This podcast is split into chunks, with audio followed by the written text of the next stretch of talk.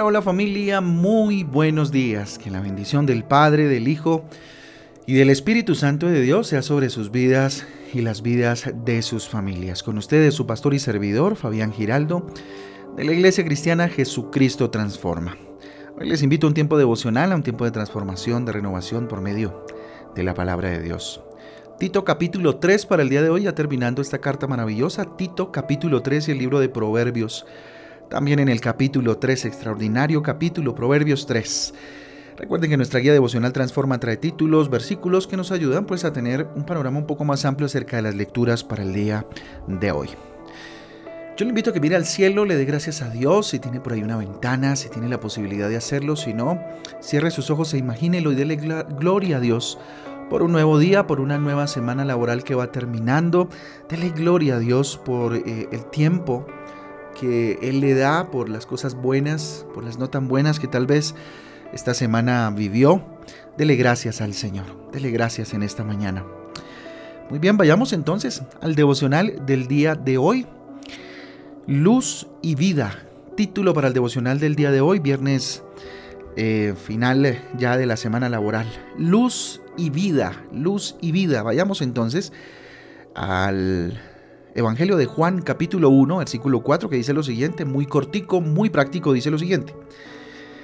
En él estaba la vida y la vida era la luz de los hombres.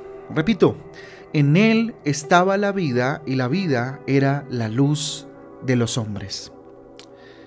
Hablando de Jesucristo, el versículo de hoy nos declara, hombre, que en él estaba la vida y la vida era la luz de los hombres. Podemos preguntarnos entonces, ¿cómo es esto? ¿Mm? ¿Cómo así? Porque si es verdad, quiere decir que la vida del hombre pues está incompleta y en oscuridad. ¿Mm? ¿Será que la vida de nosotros los hombres está incompleta y está en oscuridad? Pues ciertamente, es verdad.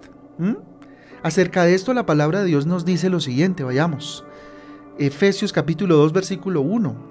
¿Mm? Dice el Espíritu, eh, perdón, y Él dice, os dio vida a vosotros cuando estabais muertos en vuestros delitos y pecados. ¿Mm?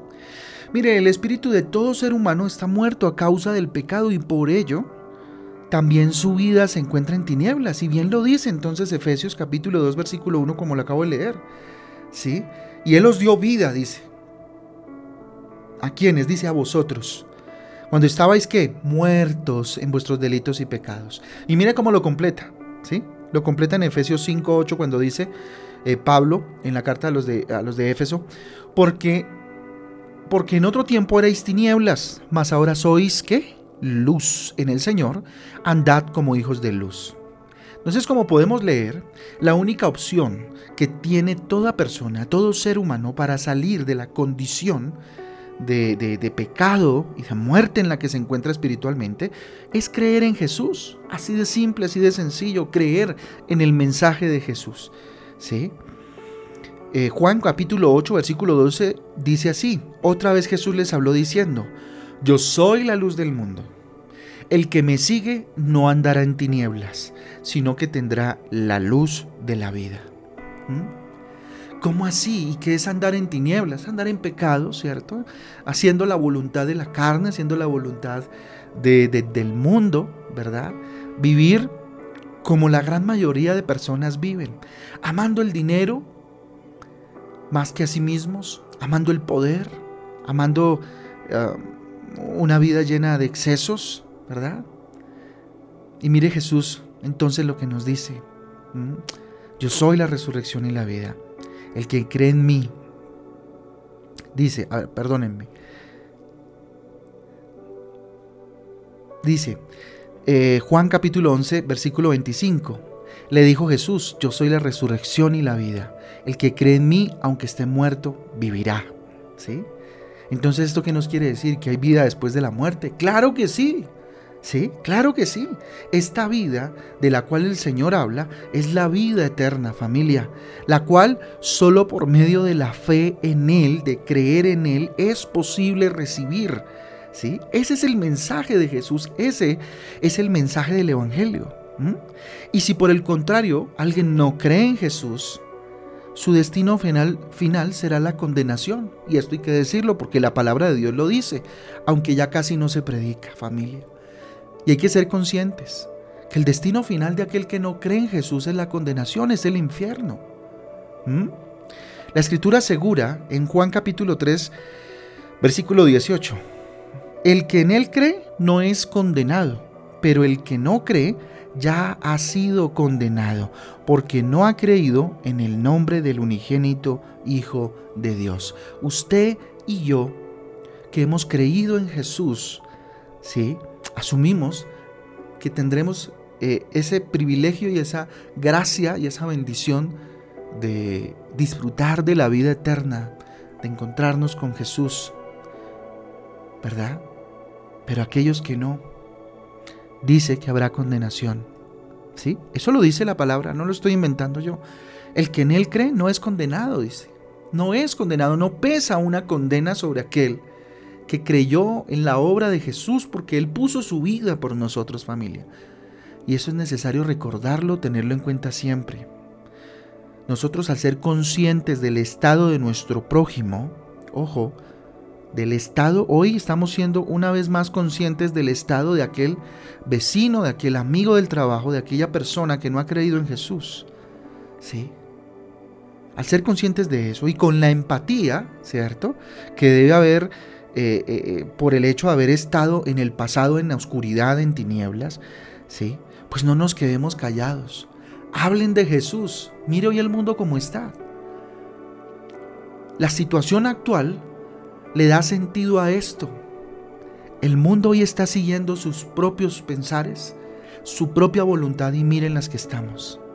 Así que permitamos que la luz que ahora alumbra nuestra vida resplandezca en aquel que todavía está en oscuridad, en la oscuridad de las tinieblas. Hay mucha gente que anda en oscuridad sin saber qué hacer, familia. Se ha disparado de una manera considerable los casos de suicidio, los casos de ansiedad, los lugares de cuidados, de cuidados mentales. Se ha disparado la cantidad de, de pacientes de una manera increíble. La ansiedad, el estrés, la desesperación la depresión, la tristeza constante, la amargura, se han vuelto pan de cada día familia. Y todo esto obedece a una sociedad que se va degenerando y que necesita a Jesucristo, que necesita a Jesucristo. Mientras usted y yo, posiblemente hoy con situaciones, circunstancias que enfrentar, vivimos de alguna u otra manera la bendición de tener a Dios de nuestro lado y, vivimos esa paz y vivimos esa esperanza, ¿verdad?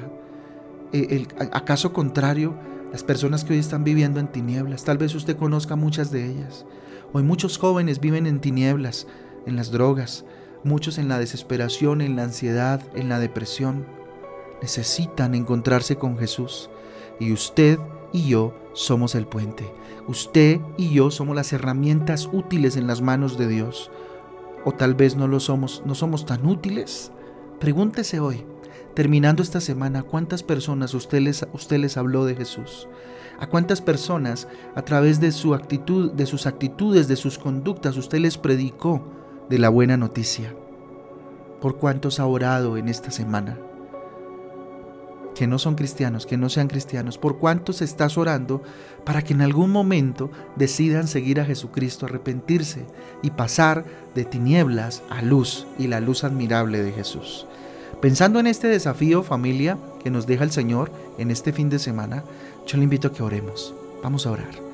Bendito Dios, te damos gracias, Padre Celestial, por esta mañana, Dios.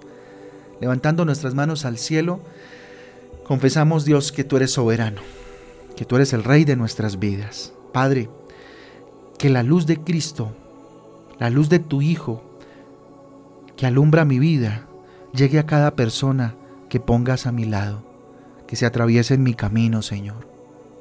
Yo le invito que ahí donde está, piense en alguien que tal vez Dios ha inquietado en su corazón para hablarle de Jesús.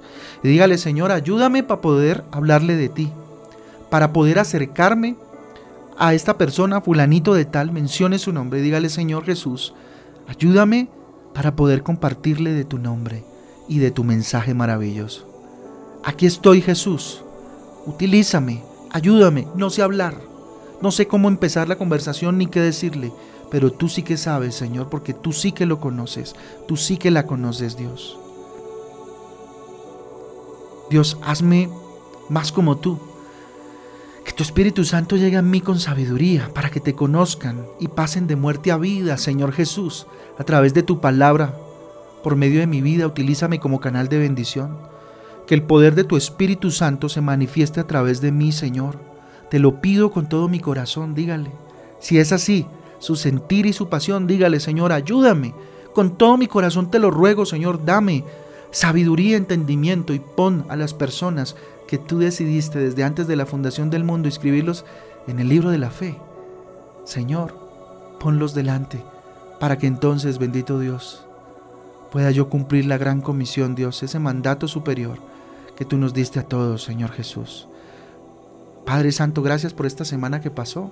Bendito sea tu nombre por este fin de semana que viene, Señor Jesús y porque Señor Dios, este fin de semana nos vamos a, congregar y alrededor de tu nombre vamos a celebrar el final de este mes, Papito Dios, y consagrar el mes que viene. A ti la gloria, Señor, a ti el poder para siempre, en el nombre de Jesús y en el poder del Espíritu Santo de Dios. Amén y amén. Amén y amén, familia del Devocional Transforma. A todos un abrazo, Dios me les guarde, Dios me les bendiga. Les espero o les esperamos el domingo a las ocho y media de la mañana en nuestra reunión familiar Transforma, que además es Domingo de Gratitud Transforma. Nos vemos este domingo para celebrar eh, este mes que ya va terminando y el mes que viene ponerlo en las manos de Papito Dios, familia. Así que nada, no se pierdan esta reunión que va a estar especial. Vamos a celebrar eh, eh, el mes del hombre y de la mujer. Y, bueno, vamos a tener un tema especial. Bueno, en fin, vamos a tener un tiempo muy, muy lindo. A todos Dios me les bendiga, Dios me les guarde y estamos para servirles. Un abrazo. Chau, chau.